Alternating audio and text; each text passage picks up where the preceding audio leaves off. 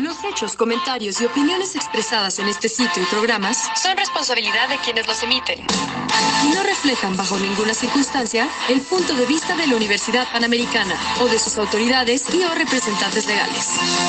Al colaborar, los participantes aceptan las transmisiones sin fines de lucro. Escuchas Media Lab. Es tiempo de escuchar Voces Universitarias, el eco de tus ideas. Análisis de temas políticos nacionales e internacionales. Invitados de actualidad, maestros, alumnos y personas de interés para nuestra comunidad. Conducen la maestra Verónica Chalita, el maestro Eduardo López, el doctor Juan Araque y el especialista Carlos Chávez. Iniciamos Voces Universitarias.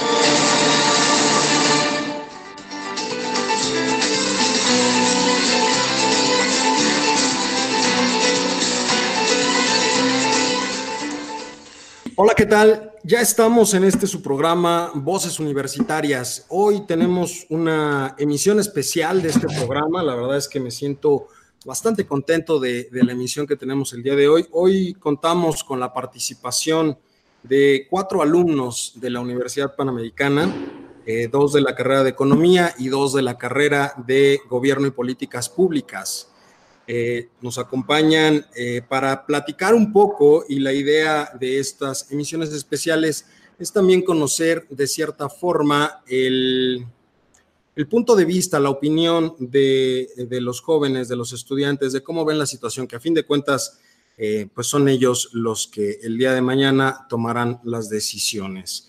Pero por vía de mientras, para entrar al, al, debate y para entrar en un momento dado a esto, eh, les presento o permítanme presentarles más bien a, estos jóvenes. Eh, por la carrera de economía tenemos a Isabel Eguiarte Maldonado. Isabel, ¿cómo estás? Tu micrófono. Eh, creo que por ahí tiene silencio. Ah, sí, es cierto. Hola. Todo muy bien, muchas gracias. Este, también tenemos a Pablo Ureña Gutiérrez. Pablo, ¿cómo estás? Hola, prof, ¿qué tal? Este, todo bien por acá. Espero que también en sus casas todo esté bien. Todo bien, muchísimas gracias. Y por la carrera de Gobierno y Políticas Públicas tenemos a Ana Paula Linas Molina. Ana Pau, ¿cómo estás? Bien, bien, prof. ¿Usted qué tal? Muy bien, muchas gracias. Y también contamos con la presencia de Sergio Jayen Lizarralde. Eh, ¿Cómo estás, Sergio? Muy buenas tardes, profesor. Espero que estén muy bien todos y pues listos para este programa. Bueno, como podrán escuchar y ver, eh, mi querido público culto y conocedor, eh, pues los muchachos están un poco nerviosos, ¿no? Entonces vamos, vamos rompiendo un poco el, hielo. Eh, la idea, como se los comentaba, es, pues queremos conocer también el punto de vista de, los jóvenes en un momento dado, jóvenes que se están preparando y, y pues vamos a empezar, ¿por qué no decirlo con el tema que está en boga? En las últimas semanas y por todos sabidos y justamente por este motivo estamos realizando esta emisión especial en sana distancia, conservando la sana distancia, ¿verdad? Esa muñequita rara que el gobierno federal tuvo a bien eh, producir en redes sociales y que tiene por ahí algunos hermanos que no mencionaré aquí, ¿verdad? Este, que también son muy eh, utilizados en redes sociales. Pero bueno, vamos a empezar con esta situación, el tema de eh, que está en boga ahorita es todo lo relacionado con la pandemia eh, y la crisis sanitaria que estamos viviendo en México, derivado de, eh, de que entró en un momento dado el COVID-19, el coronavirus, a nuestro país. Ya llevamos un mes, un poquito para, para poner un contexto ahí. yo diría, tenemos aquí una situación interesante cuando empezaron a surgir los primeros casos. el gobierno federal eh, tomó ciertas acciones, eh, a decir de algunos especialistas, a decir de algunas personas, eh, no muy acertadas, y finalmente se decidió imponer la fase 1 de la contingencia, en donde ya se empezaron a, este, a suspender algunas actividades. Se habló en primera instancia de un par de semanas únicamente de contingencia, después se llevó hasta el día 30 de abril, como parte de la segunda fase y ahora nos encontramos ya en una tercera fase en donde el anuncio del gobierno federal ha sido que se va a extender el proceso de sana distancia hasta el día 30 de mayo en principio. En este sentido, yo les preguntaría a, ustedes y, me gustaría empezar eh, primero a lo mejor contigo, eh, Isabel. Eh, ¿Cómo ves, cómo has percibido en un momento dado la respuesta del gobierno federal en este sentido? ¿Cómo la ves? Pues por una parte creo que fue un poco tardada, pero una vez que ya empezaron a responder creo que ha, sido completa. Em, pero vaya, creo que si la pandemia algo ha hecho ha sido acentuar la desigualdad que vivimos en México. Entonces, creo que justo el, el, plan nos da mucho de qué hablar sobre cuál es la postura del gobierno acerca de, de cómo atacar estas desigualdades, ¿no? Ok, eh, Ana Pau, ¿tú cómo ves la, respuesta del gobierno federal? Eh, concuerdo con, con, Isabel en que fue tardía, sin embargo yo la veo ineficaz, porque si bien las lo que nos sugería la OMS como país, México se ha mantenido al margen mínimo. Y pues la austeridad republicana que ha tenido este gobierno se ha traducido a la falta de, pruebas para el coronavirus, las cuales la OMS dice que son fundamentales también para, para tener datos sobre cómo, cómo le estamos llevando, ¿no? Sergio, ¿tú qué opinas? Eh, ¿Fue tardía? ¿Fue adecuada? Eh, ¿Cómo ves la respuesta del gobierno? Pues yo creo que todos estamos de acuerdo en que la reacción del gobierno fue bastante tardía. Sin embargo, yo creo que algo muy importante es que esta pandemia llegó justo cuando se acaba de inaugurar el INSABI, se canceló el Seguro Popular y se fundó el INSABI. Y como bien sabemos, este instituto no ha resultado el, más eficaz y justo esta pandemia cae en un momento en el que el sector salud en México corre, bueno, está en, podemos decir que está en jaque. Me, parece que es un punto muy importante que hay que tomar en cuenta. Sin embargo, creo que poco a poco el gobierno pues, se ha puesto a la altura, no estando eh, pues, como todos esperaríamos, pero pues poco a poco se ha ido recuperando. Eh, en ese sentido, digo, eh, mencionan ahorita una respuesta tardía eh, que deja acentuada la desigualdad. Eh, mencionaba este, Sergio la cuestión del eh, INSABI y la desaparición del Seguro Popular. Pablo, ¿tú cómo ves la respuesta del gobierno federal? ¿Crees que ha sido adecuada, ordenada o cómo la ves? Bueno, yo, yo en lo personal creo que en un inicio, como mencionaba Isabel, la respuesta fue lenta, pero aprendimos que muchas veces la sociedad civil se tiene que organizar y hacer un papel eh, bueno para eh, obtener el mayor bienestar para todos. Y creo que en ese sentido lo hicimos muy bien en guardar, guardarnos incluso antes de que se hiciera la disposición oficial. Y una vez que el gobierno eh, le cayó el 20, digamos, de la magnitud de la pandemia, creo que el doctor Gatel ha hecho un buen trabajo para intentar comunicar lo que el gobierno quiere hacer obviamente con ciertas trabas y ciertos eh, impedimentos muchas veces también por la terminología, pero creo que si nos podemos, eh, si de información hablamos y de, cómo ha ido eh, procediendo el gobierno dado este punto crítico, creo que lo ha hecho en términos, entre comillas, bien. Se puede mejorar muchísimo, pero creo que hemos hecho lo, lo correspondiente para no evitar que el problema escale. Eh, ahí menciona, menciona Pablo una, cuestión interesante eh, y lo quiero poner en la mesa. Habla de una posible eh, mejora en, la respuesta del gobierno federal. Sin embargo, también muchos especialistas ya han dicho, estamos en un momento en donde no es sencillo en un momento dado ya mejorar, simplemente hay que seguir la línea, hay que seguir el momento específico, tratar de adecuarnos en un momento dado, inclusive a los señalamientos de la Organización Mundial de la Salud. Y, en ese sentido, llama la atención en un momento dado que tenemos un vocero en el caso de eh, López Gatel, tenemos un, vocero que eh, también se ha dicho de cierta forma que hay eh, una especie de desprestigio hacia el vocero por las acciones propias del, presidente de la República, porque el vocero sabemos que sale, salió muchas veces durante las famosas mañaneras y también dando alguna información en las, en las conferencias de prensa de las tardes, que son más técnicas eh, que las eh, del presidente en la mañana, en donde él daba cierta recomendación, decía ciertas cuestiones eh, y demás, pero finalmente era el propio presidente el que estaba en contra o, no cumplía o no acataba por ahí la, situación.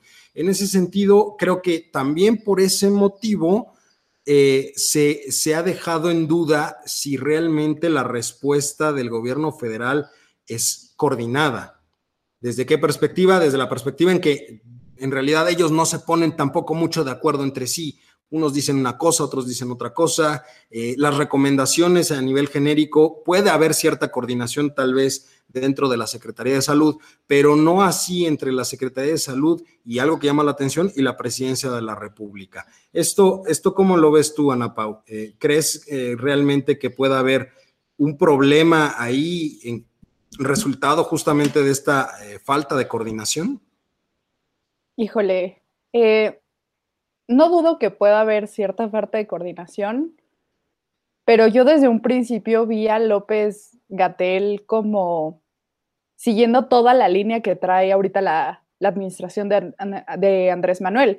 Le llegaron a preguntar incluso qué opinaba que Andrés Manuel no se ha hecho la prueba del COVID, que andaba por todos los estados visitando eh, y todo. Y pues él incluso respondía con, lo que es Andrés Manuel para, para el pueblo es justo y sabio, ¿no? Como un, como un líder moral.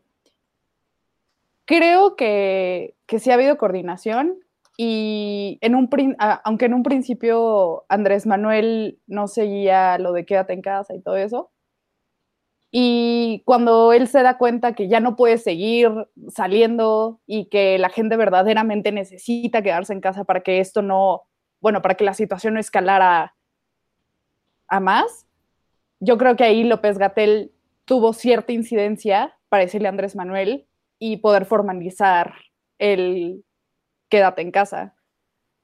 La verdad es que yo creo que ha habido una coordinación muy buena entre ellos dos y creo que se adhieren los principios como tal del partido de austeridad, de honestidad y todo eso, eh, tanto López Gatel como los demás secretarios. ¿Tú cómo lo ves, Isabel? Pues la verdad yo sí veo una falta de congruencia importante. Eh, a lo mejor ahorita no tanto, pero a lo mejor es un poco como lo que pasó con Trump, ¿no? Al principio el, el no haberle dado la importancia que se merecía, pues le está costando muchísimas vidas, ¿no? Que afortunadamente hasta ahorita nosotros no hemos llegado a ver esa consecuencia tan tangible de, la falta de haberle dado importancia. Y, y pues sí, el, el, que Andrés Manuel haya estado dando señales como mixtas en un principio, creo que afecta a la percepción que tuvo en un inicio gran parte de la población es, a lo mejor es un daño que sí se, se puede rearcir, bueno, o sea, se puede... Resarcir. Con, eso, resarcir, este, o, o, no hemos, o sea, el impacto de eso no fue tan lejos, pero sí creo que, que, pudo haber sido muy dañino, dañino ese, esa falta de congruencia en un principio. Es, es, es, interesante porque en realidad el presidente eh, pues también es conocido como una persona que es eh, terca, ¿no? El presidente en realidad, eh, y lo dijo en alguna de las mañaneras muy al principio de la administración, y, lo dejó tajantemente dicho, es, aquí sus, sus chicharrones son los que truenan, él es el que manda y él es el que decide y demás. Inclusive en ese sentido, aún así ya hubo por ahí, antes de que se ampliara el plazo en aquella ocasión al 30 de abril, que se hablaba primero del 19 de abril. Este, yo recuerdo mucho que hubo una, una de las conferencias mañaneras donde estuvo el subsecretario también, y, Andrés Manuel me acuerdo que dijo que, eh, pues sí, esto se iba a acabar el 19 de abril y se, acabó, íbamos a retomar la realidad. Eh, y volteando a ver al subsecretario, y el subsecretario este, dijo, más o menos, ¿no? Por, ahí va el tema, pero en realidad eso hizo y fue muy notorio la molestia desde la perspectiva de la cara del, presidente, la molestia de decir, ¿cómo, este, ¿cómo que no? O sea, no, inclusive lo pasó al frente como si fuera niño regañado, ¿no? Le dijo, órale, pasa acá y explícanos por qué no, en un momento dado. Entonces, esa situación también hace ver que existe terquedad por parte del gobierno federal.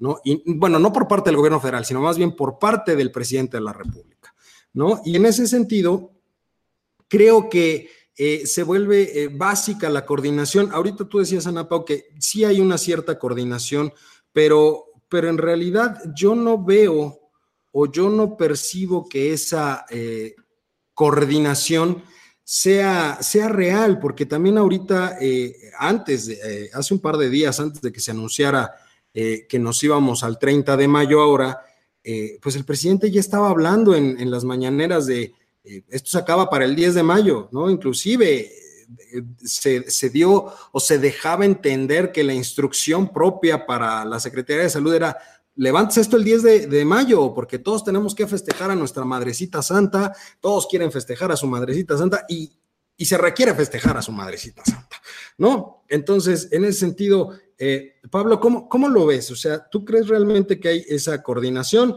o en realidad no, no es muy claro lo, que tenemos ahí? Bueno, yo en lo personal creo que sí hay un doble discurso. Eh, claramente López Obrador nunca ha sido un técnico y de hecho creo que hoy más que nunca podemos eh, darnos cuenta de su repudio a las ciencias. Eh, en un principio se mencionaba... Hombre, pero, ojo con eso, ¿eh? Inclusive por ahí, eh, este, ahorita que dices que tiene repudio a las ciencias, si recordamos a cierto personaje que fue nombrado este, como parte del equipo que va a evaluar a los consejeros del, del INE, que salió a decir por ahí que el presidente era un hombre de ciencia, un hombre de Estado, o sea, ojo. Bueno, pero como hemos sabido, los morenistas dicen muchas cosas, ¿no? También recuerdo alguna opinóloga dijo que Andrés Manuel era un genio de la economía, ¿no? Entonces, no sé si podamos confiar en, en las opiniones de los, de los morenistas en este caso, porque tenemos evidencia y como nosotros sí somos científicos, podemos demostrar que estaban equivocados. Entonces, en un principio yo creo que el doctor Gatel sí es un tipo de ciencia, conoce bien lo que hace, sabe lo que hace, y creo que el principal impedimento que él ha tenido para comunicar lo que quiere comunicar es el mismo presidente. Eh, es muy difícil para un secretario eh, brincarse al presidente y hay veces que hay situaciones de emergencia que sí lo ameritan. Entonces, creo que este doble discurso es, eh, surge a raíz de esto. Creo que es un esfuerzo de, de López Gatel de intentar contener esta pandemia con sus conocimientos y al mismo tiempo es una lucha contra un Andrés Manuel populista eh, que, tiene fuerza moral, no fuerza de contagio. Y, justamente eh, es otro de los grandes problemas que, están presentando y que se debe de mejorar en la comunicación de toda la información del COVID, ¿no? Creo que hasta hoy debería es, eh, en lo que más se puede, se puede mejorar por parte del gobierno federal. O sea, tú hablas de, mejorar la, eh, ¿cómo decirlo? la, coordinación, la comunicación entre ellos. Sí, porque incluso hay eh, diversas metodologías que están utilizando que rompen con la información presentada por Gatel. Eh, la Ciudad de México, como entidad federativa, lleva un conteo distinto al conteo que se presenta todas las noches en información del COVID. Entonces ahí también hay disparidades. Eh, y lo, que quiero decir es que el problema no es solamente entre el Ejecutivo y sus secretarios. Me refiero a que es un problema general el no poder eh, hacer un compendio de toda la información en un mismo formato y seguir un mismo lineamiento de acción, una misma línea de, vamos a hacer esto, se va a comunicar así y esto es lo que vamos a decir a la población y lo que vamos a actuar. Creo, creo que es ahí está el verdadero problema, la coordinación de todo el aparato gubernamental, no solamente el federal, sino todo el aparato gubernamental. Sergio, eh, yo, yo ahí, ahí te preguntaría, digo, porque yo, yo recuerdo eh, ha de saber usted, mi querido público culto y conocedor, que a estos cuatro muchachos les he dado clases ya desde un buen rato. Este, o sea que no esperemos nada bueno de ellos. Pero yo recuerdo a un Sergio, eh, por lo que me comentaban a mí, aguerrido, ¿verdad? Defensor de la 4T, defensor de este, de, el, proyecto eh, que ganó con 30 millones, poco más de 30 millones de votos, ahí 30, y, 30 punto y cacho, 31 este, eh, millones. En ese sentido, eh, creo que la gran, el, gran, digamos, talón de Aquiles hasta ahorita en estos primeros 15 meses de la, de la mal llamada 4T, yo siempre he dicho que es una T de, de cuarta, ¿verdad?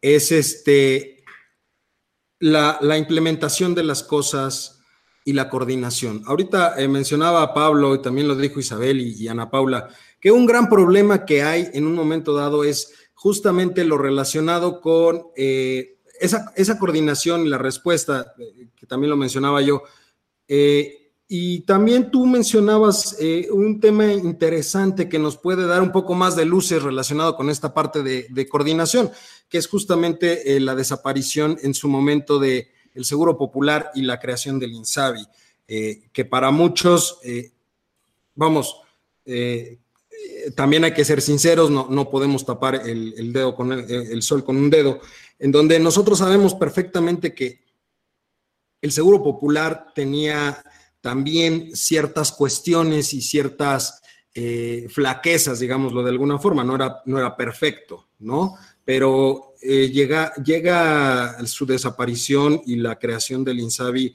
en un momento complicado, en un momento complicado dentro de la, administración eh, actual. Y, creo que eso nos refleja mucho la, situación o la vulnerabilidad del sistema de salud en nuestro país. Eh, ¿Cómo lo ves tú? Eh, ¿Crees que haya sido acertado en su momento eliminar el Seguro Popular y la, creación del INSABI? O, en realidad lo único que tenemos es, eh, pues no sé, un, acto fallido por parte del gobierno federal, que ahorita vemos sus consecuencias, ¿eh? Ojo con eso. Pues sí, puede ser que el Seguro Popular haya tenido sus fallas, Obviamente no, no todo lo que es creado por el hombre es perfecto. Sin embargo, creo que Andrés Manuel pudo haberse beneficiado de las cosas buenas del Seguro Popular y sobre eso empezar a construir lo que plantea el, INSABI, porque el INSABI en sí es una muy buena idea, garantizar el servicio, eh, el servicio de salud a toda la población, lo cual está explícitamente eh, contenido en la Constitución, es un artículo constitucional. Sin embargo...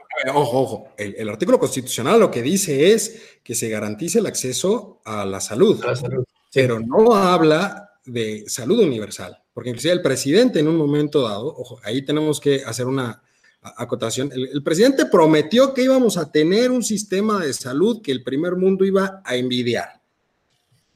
Hoy ni siquiera tenemos insumos, algunos hospitales ni siquiera tienen insumos para, deja tú contener la enfermedad o la pandemia, su actividad básica. Justo eso es a lo, que voy, que la mala planeación del gobierno al implementar todas sus políticas ha llevado justo a esto, que no haya, que haya un desabasto de medicamentos, que haya un desabasto de, de hospitales, de médicos justamente.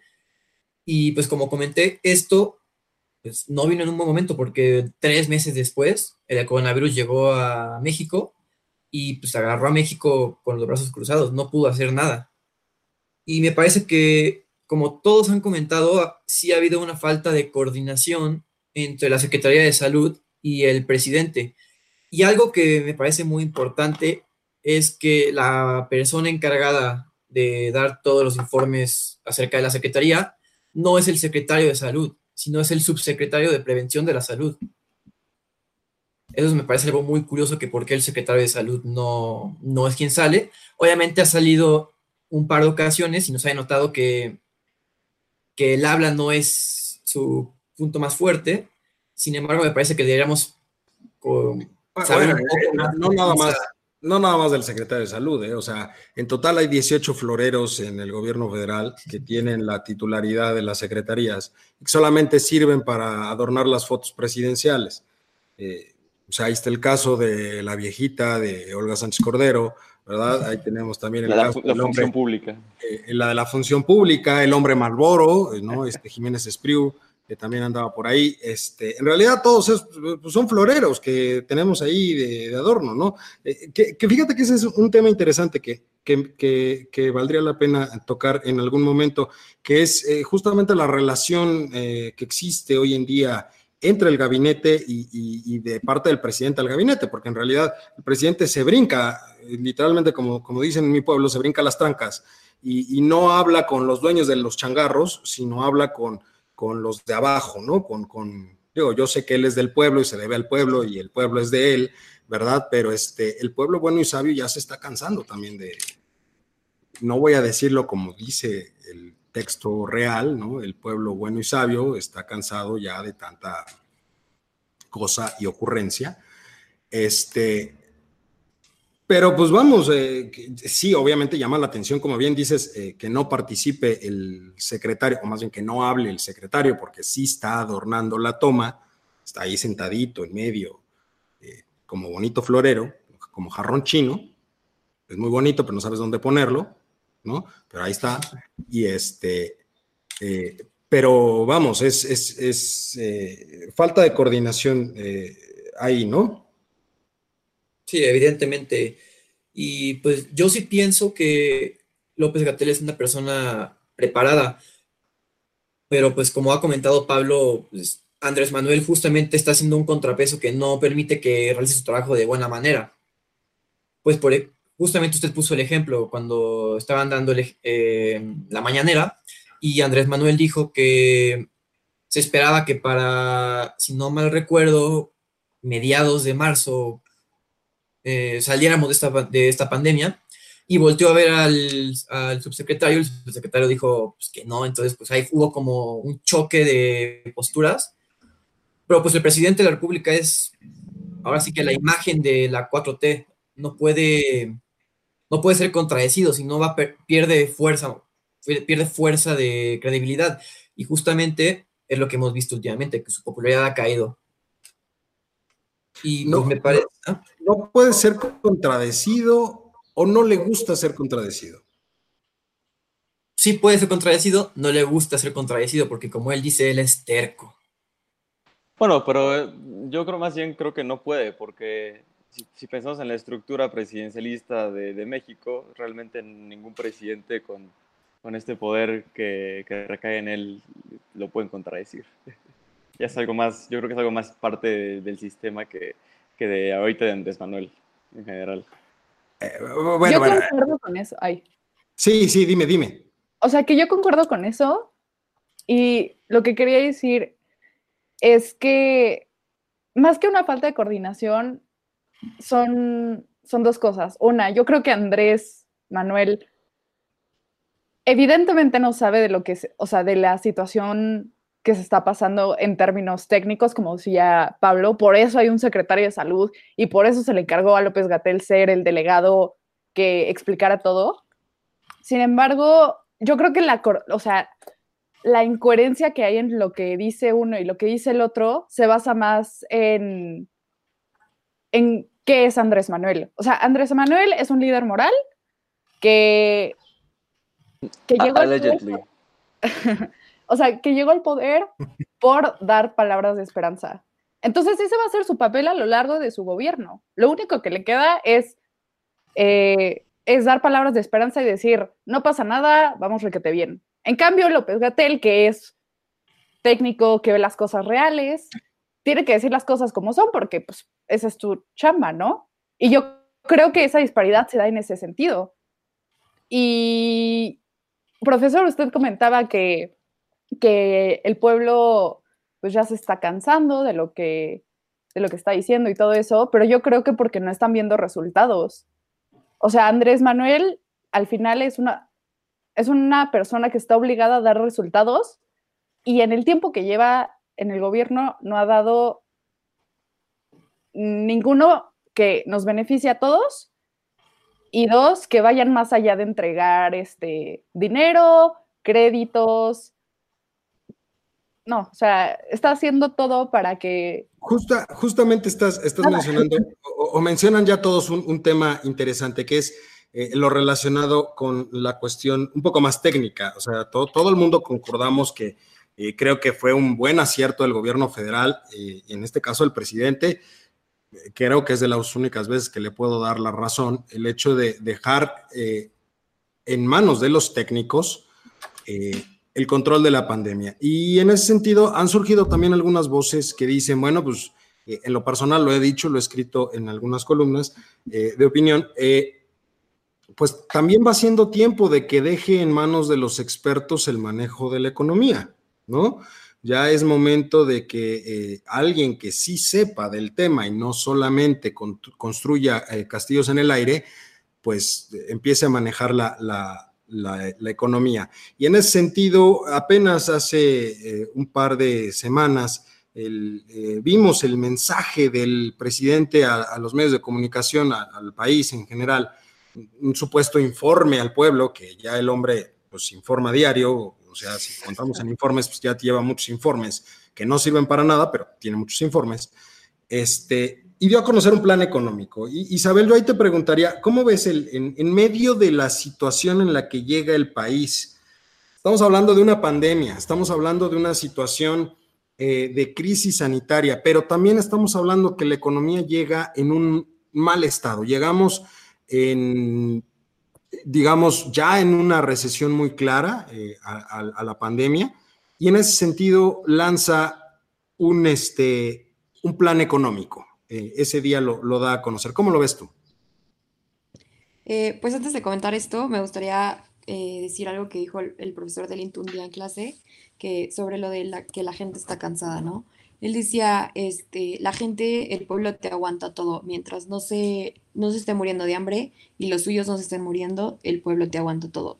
Y creo que estamos llegando a un punto en el que el pueblo se está muriendo de hambre y se están muriendo los suyos. Entonces creo que este es un punto crítico donde la gente de verdad se va a cansar y, el gobierno puede llegar a tener, perder el control de, la población. Este, pero bueno, ya regresando a lo del plan, em, eh, bueno, Andrés Manuel lo repitió en el discurso, eh, que se basaba en tres elementos, ¿no? La inversión pública para el desarrollo económico y social, el empleo pleno y la honestidad y austeridad republicana. A mí lo que más me llama la atención es la parte de la inversión pública, porque, porque no le da espacio a la inversión privada y creo que en este punto la inversión privada debería de jugar un rol mucho más protagonista del que se le está dando un espacio nulo o muy bajo, ¿no?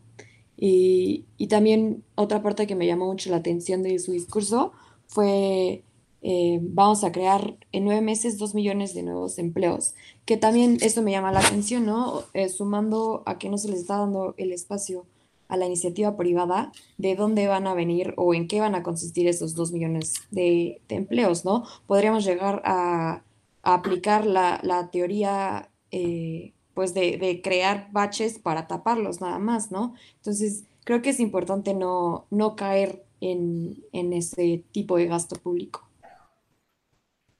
Pablo, ¿tú cómo lo ves? Eh, yo justo estaba esperando este punto, es el que más me tenía ganas de comentar.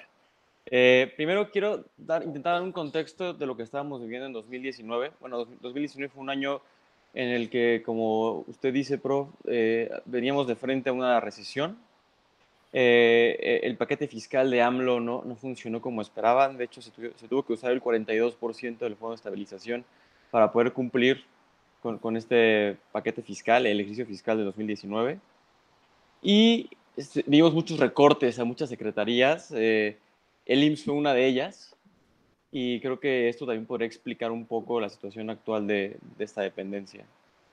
Eh, ahora, el plan de AMLO para rescatar la economía, si eso le podemos llamar un plan, fue más que nada yo, en lo personal, creo que fue un informe de gobierno, de, medio, de año y medio de gobierno. No creo que aporte nada. y creo que las expectativas económicas que se tienen son irreales y, realmente no, no, están aterrizadas ni son concretas, no, no ofrecen soluciones, soluciones claras, ¿no? Eh, siguen proyectos como Dos Bocas, que es una refinería en tiempos en el que cuesta más producir un barril de petróleo que en lo que se vende. Eh, el tren Maya, eh, cuyo impacto no se puede calcular, y que ningún eh, privado quiso construir porque la tasa de retorno me imagino que era negativa. Y, y se sigue por la cantidad de Y por la cantidad de este, amparos que hay al respecto. ¿eh? También, también ambientales, muy importante también el tema ambiental. Correcto. Eh, entonces, como dice Isabel, crear dos millones de empleos. Solamente en marzo se perdieron alrededor de 346 mil empleos que son cerca de los que se produjeron en todo el 2019. Entonces, eso es lo cuando hablo de expectativas irreales y no concretas, es creo que lo que se está planteando. Y no sé si vaya a haber oportunidad de hablar de esto, pero a lo mejor yo sí tengo algunas ideas de cómo eh, pudiéramos llegar a afrontar esta crisis y desde, desde lo económico eh, y, y, una explicación de por qué creo que el gobierno no lo está pudiendo hacer o queriendo hacer. Sergio, ¿tú cómo ves el, paquete económico, el plan, el plan económico que planteó el presidente? Pues, pues como dijo Isa, yo logré encontrar tres puntos muy importantes, tres ejes, que es, como dijo, son la inversión pública y social, la generación de empleos y la profundización de la austeridad de la administración.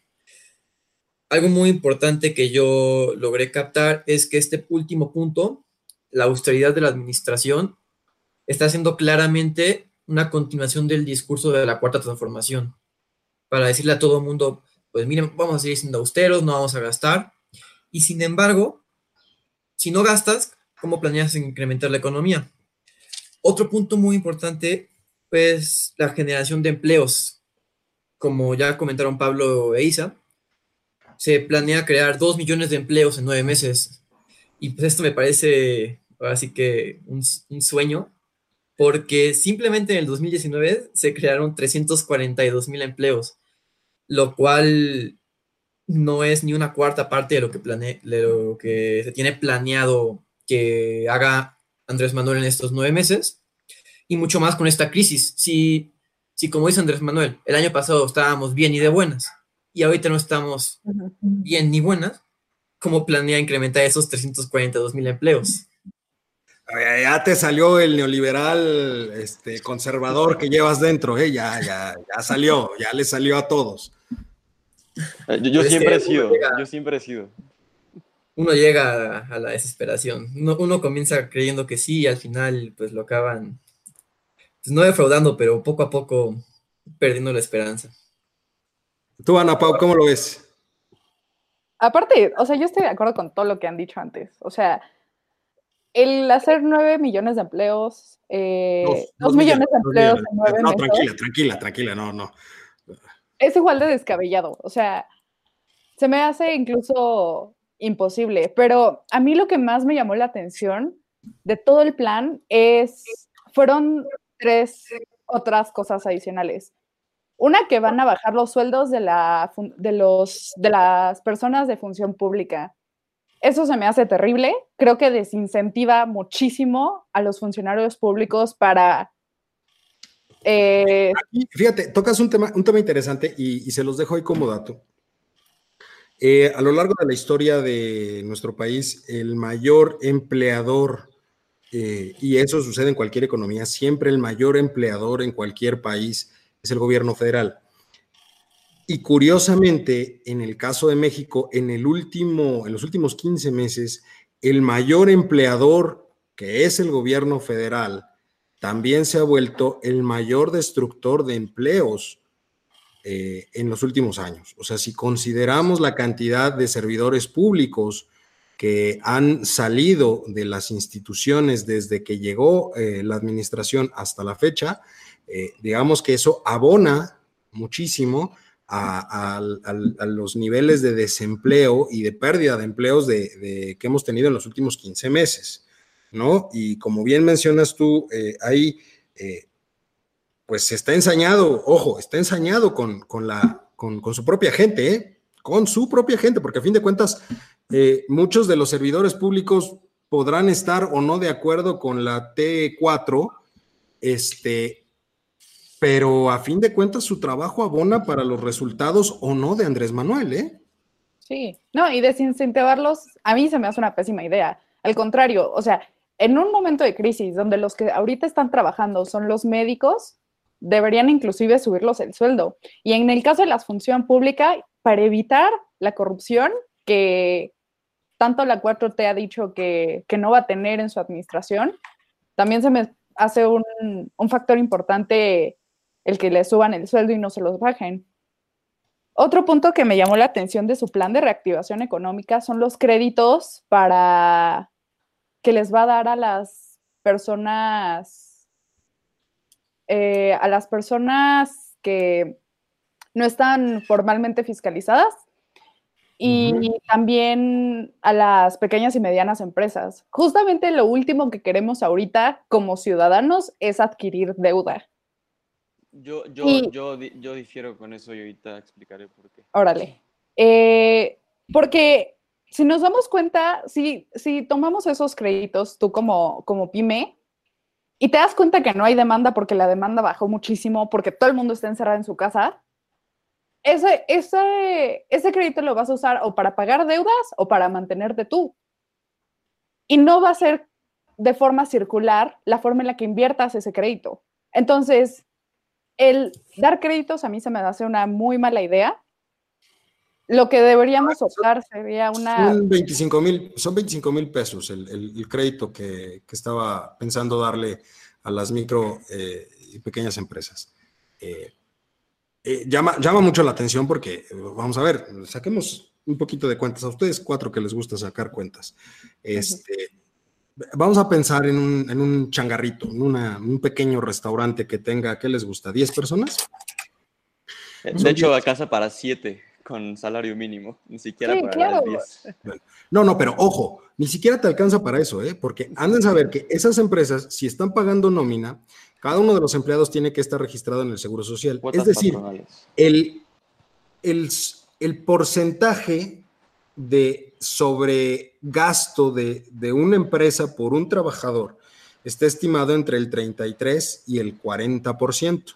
¿Qué significa? Si una persona le pagas el salario mínimo, que estamos hablando de 3.500 pesos mensuales, ¿de acuerdo? Tienes que sumarle por cuestiones de prestaciones, entiéndase, eh, cuotas del seguro social, este, el impuesto de nómina, etcétera, etcétera, alrededor de un 33%. Es decir, una persona en realidad recibe el salario mínimo, pero a la empresa le cuesta 33% extra. Entonces, en realidad, 25 mil pesos sirven, eh, como decía, para pagar la renta. Para nada. O sea, para pagar la renta o para pagar la, luz o alguno de los servicios básicos del local. Pero no te va a servir para nada más. ¿No? Yo creo que es una muy mala idea. Pablito, tú, tú, tenías, tú estás en contra de sí. Yo voy a disentir con, los créditos. yo, creo que los créditos son importantes porque cuando haces una transferencia directa, le quitas la responsabilidad al que la recibe de administrarla bien, ¿no? Digamos, creas un incentivo ahí medio turbio, medio negativo. Eh, el paper que, sacó Agustín Carstens hace un par de, no sé si la semana pasada o dos semanas, él, explica que justo eh, mediante una política monetaria expansiva se deben de otorgar créditos a las empresas para no romper este flujo, este, este ciclo económico de pagos y que estos créditos obviamente se, se, extiendan en, una, eh, en condiciones eh, amenas, digamos, eh, comprensibles para que las empresas los puedan tomar y los puedan pagar. Entonces, hay una propuesta muy interesante que hay por ahí es un tipo de crédito fiscal que consistiría en que el gobierno regrese a las empresas lo pagado en el ejercicio del 2019 a razón de impuestos y eh, este crédito de cierta, de cierta manera se titularice por medio de bonos de Banco de México después, digamos un, tipo de quantitative easing que, que, sería muy amable para las empresas para pagar después y que ayudaría a mantener este ciclo de pagos eh, fluyendo, ¿no? Y que permitiría pagar sueldos eh, servicios, renta, todo este tipo de cosas. Eh, y así no, no restas eh, presupuesto del gobierno para atender la emergencia sanitaria, que mm, me refiero al IMSS, digamos, el presupuesto que tienes que gastar en el IMSS. Y así también mantienes la economía girando y, no la paras y la, la, fondeas de un modo más, más, más ameno, más, más, este, más tranquilo, sin descapitalizarte tanto, perdón. Pablo, pero ahí estás de acuerdo que hay un incentivo para las empresas. O sea. No, no lo veo. ¿Cómo no? Lo de los incentivo de qué? Lo de los bonos que decías, Pablo. No, pero eso es una parte de titulización ya, ya por parte de Banco de México. Digamos, empaquetas este, esta deuda de las empresas y la emites al mercado, no, no, como deuda de la empresa, sino ya en un bono eh, de gobierno, digamos. Que en realidad ahí, eh, digamos, en el buen castellano, lo que ustedes están diciendo es lo que se conoce como las famosas eh, acciones contracíclicas o una política contracíclica por parte del gobierno federal, que no es otra cosa más que, ojo, mayor participación del Estado, para empezar, mayor participación del Estado, subsidios a empresas y a empleados, ¿de acuerdo? Esas son las tres eh, grandes bases de las acciones contracíclicas que uno podría llevar en un momento dado. Eh, sin embargo, aquí también caes en una situación muy interesante. Eh, y por eso mi pregunta de si no era momento ya de dejarle la cuestión económica también a los expertos. Y, te preguntaría a ti, Isabel, porque tú bien nos dabas el, contexto sobre el cual se dio en un momento dado la, eh, el plan eh, del presidente, hablabas tú de mayor inversión privada, pero tienes un problema interesante que se llama Andrés Manuel López Obrador. Y vuelvo al tema, ¿por qué? Porque si bien es cierto que, ojo, ha sido muy ortodoxo, o sea, para ser de izquierda, es muy ortodoxo en cuestión económica, no subir impuestos, no este, endeudar al país ni nada. Pues vamos, eh, una medida contracíclica que todo el mundo habla, que inclusive si volteamos a ver a países como Italia, como Reino Unido, pues le están metiendo a la deuda también de una forma este, interesante. ¿eh? eh la deuda que está buscando, por ejemplo, Reino Unido ahorita va de cerca del 30% de su PIB. Y si volteamos a ver el promedio de endeudamiento de los países de la OCDE, eh, México sí es verdad y todo el mundo se queja y decimos que, está muy mal, que, o algunos dicen que está muy mal que tengamos el 42% de el 42% del PIB como endeudamiento, pero la media de la OCDE es del 72%, si mal no recuerdo. Entonces, eh, ¿en qué quedó? ¿Es, ¿Es, bueno, es malo, es ortodoxo, es de izquierda, es de centro? Bueno, de centro nunca va a ser. ¿Es, es de derecha, es de izquierda? es ¿Cómo lo ves ahí? Yo creo que es importante tampoco no, o endeudarse sin tener una planeación correcta, que a lo mejor en, em, o sea, yo creo que lo más importante ahí es priorizar, ¿no? Eh, y mejor llegamos a un punto en el que se va a tener que aumentar la deuda para comprar equipo de salud porque de verdad se está muriendo la gente. Entonces en ese momento le vas a dar más importancia a eso que endeudarte, ¿no?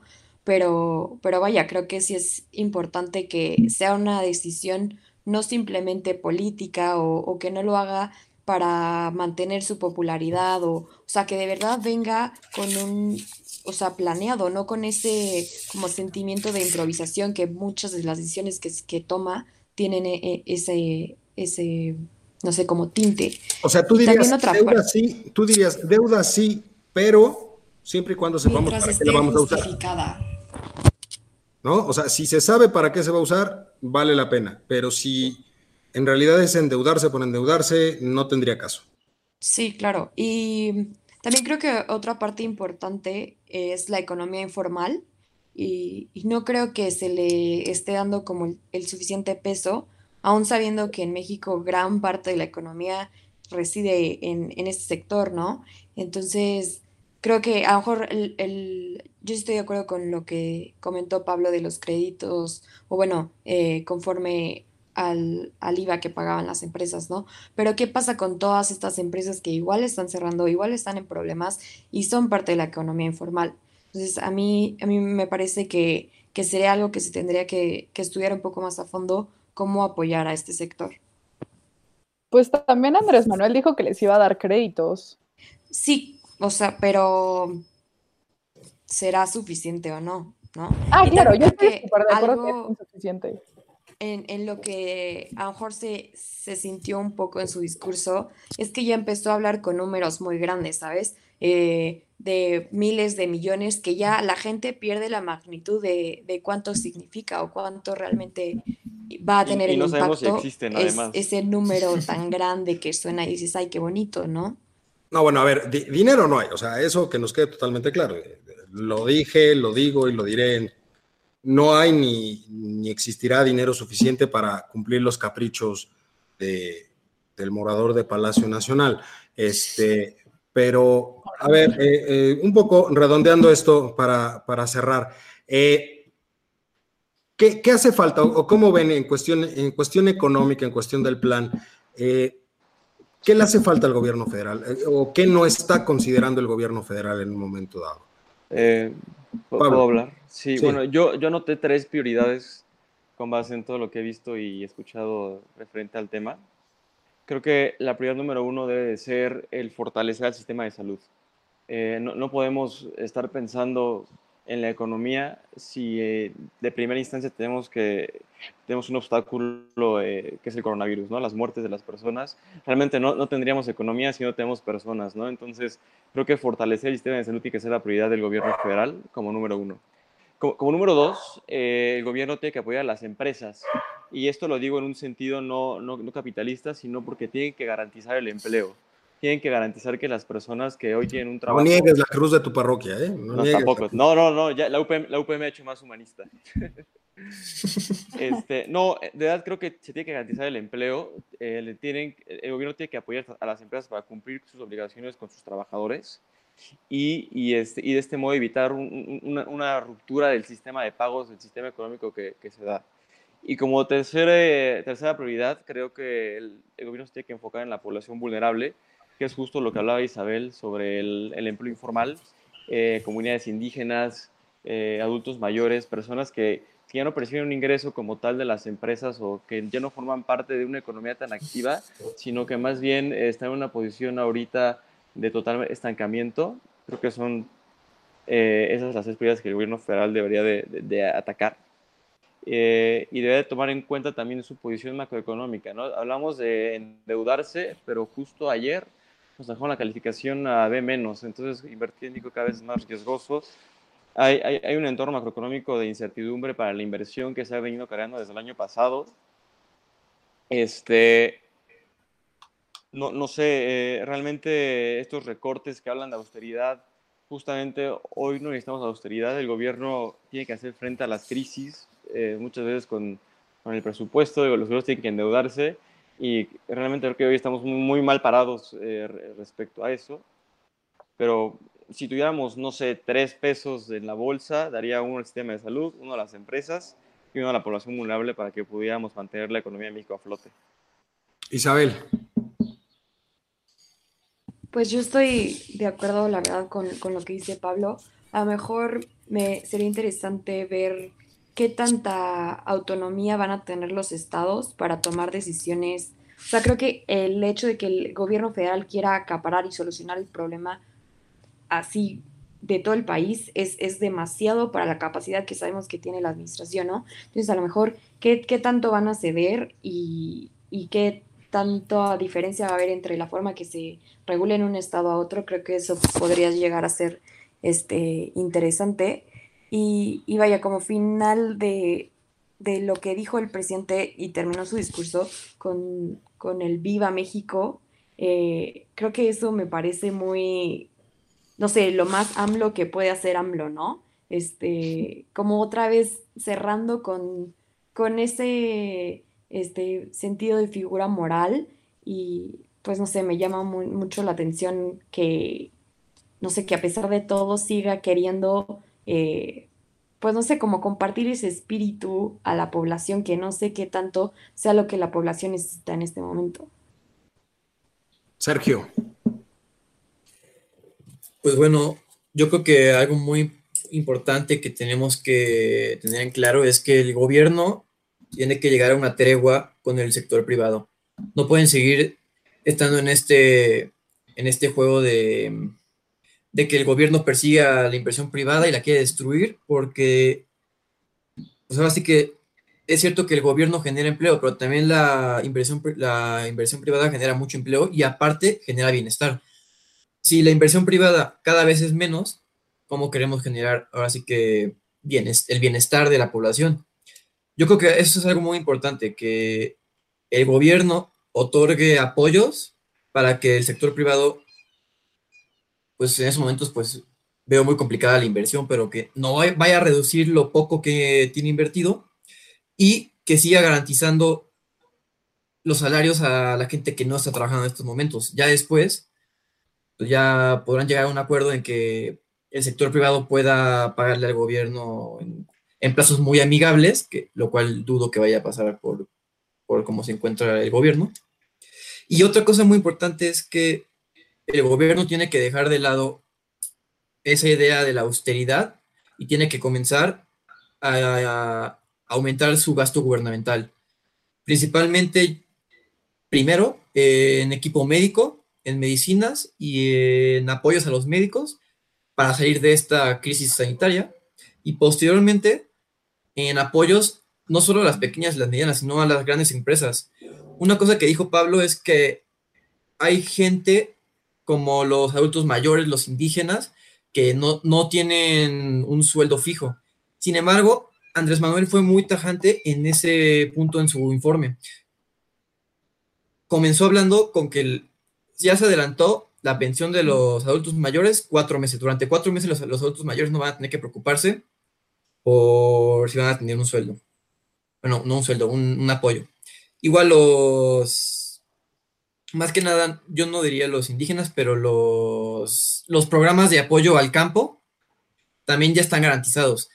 Sin embargo, el gobierno tiene que empezar también a, a fijarse no solo en la población, en la población vulnerable y en el voto que le puede generar en un futuro, sino también en la, en la o así que en el sector privado, porque pues podrá tener a toda a todos los ninis, a todos los indígenas, a todos los pobres, podría decir, de su lado, sin embargo, si no hay bienestar económico, veo muy difícil que, que Andrés Manuel, que lo que busca es la reelección, lo pueda lograr. Entonces, si lo que él busca es que su popularidad no baje, tiene que darle la vuelta a la tortilla y buscar otra manera, porque su estrategia está siendo muy deficiente. Yo, no, lo hacía por, no lo decía por algo clientelar, ¿no? Lo decía más bien por un apoyo genuino de población que lo necesita, nada más para, ah, para hacer esa precisión. Súper. Ana Pau, eh, tú tienes la oportunidad de cerrar. Cierra, cierra bien esto. Em, no, yo estoy de acuerdo con todo lo que están diciendo todos. La verdad es que creo fielmente que la inversión es importante y que México no está dando la mejor cara a que la inversión extranjera venga. Eh, sin embargo, pues ahorita que están comentando sus propuestas, decía como, no, pues es que ya están diciendo todo lo que a mí se me había ocurrido. Entonces, después pensé en cómo nosotros podemos apoyar, porque pues ahorita toda la charla fue como, ¿qué está haciendo el gobierno? Este, ¿Cómo va a mejorar el gobierno la situación y todo? Pues, pero pues nosotros también somos ciudadanos que estamos viviendo la misma crisis, estando en el mismo lugar. Y, decía un profesor hace dos seminarios, Arturo Dan, nosotros también somos agentes económicos, ¿no? Eh, han ha, habido muchísimas campañas sobre consumo local, eh, Arturo Dan le llamaba incluso economía solidaria, que es poder eh, darle ingreso a todas esas personas que no tienen un saldo fijo, que justamente dependen del consumo de las personas en, ciertas horas del día, como son las fonditas, por ejemplo, ¿no? Entonces, también eh, el caso de los emprendedores, pues tampoco se les está comprando y están implementando esta forma de poder, comprar en línea justamente para que no se pierda eh, todo el tema de la economía circular y, la actividad económica en México. Yo creo que en dado caso, y otra cosa que agregaría, es nosotros como ciudadanos buscar la forma de ayudar a, a, nuestros compadres mexicanos, obviamente, ¿no? Entonces, pues sí, sí se puede lograr. Creo que todos podemos salir de esta, de esta crisis. Eh, si ahorita el, gobierno no, no, nos está favoreciendo mucho, también nosotros hay que buscar la forma de cómo mejorarlo en nuestro entorno, ¿no? Bien, pues, eh, pues muchas gracias. Eh, ya desgraciadamente se nos acabó el tiempo, ¿no? y pues bueno, sobre todo agradecerles a cada uno de ustedes, Isabel, Ana Pau, Sergio, Pablo, muchas gracias por, por participar. Eh, y sobre todo, pues le agradezco mucho eh, a usted, mi querido público culto y conocedor, que cada semana nos escucha. Eh, pues vamos, yo esperaría, si, si, es posible, los tiempos nos lo permiten, la sana distancia nos da la oportunidad, pues de volver a tener por ahí otra reunión con estos jóvenes que vale la pena, vale la pena escuchar qué es lo que, lo que opina eh, qué es lo que opinan hoy en día ellos de nuestra situación. Nuevamente, eh, muchas gracias Isabel eh, por tu participación. muchas gracias Ana Pau, Sergio y Pablo. muchas gracias a los cuatro y pues nos escuchamos la próxima semana. Tengan un excelente día.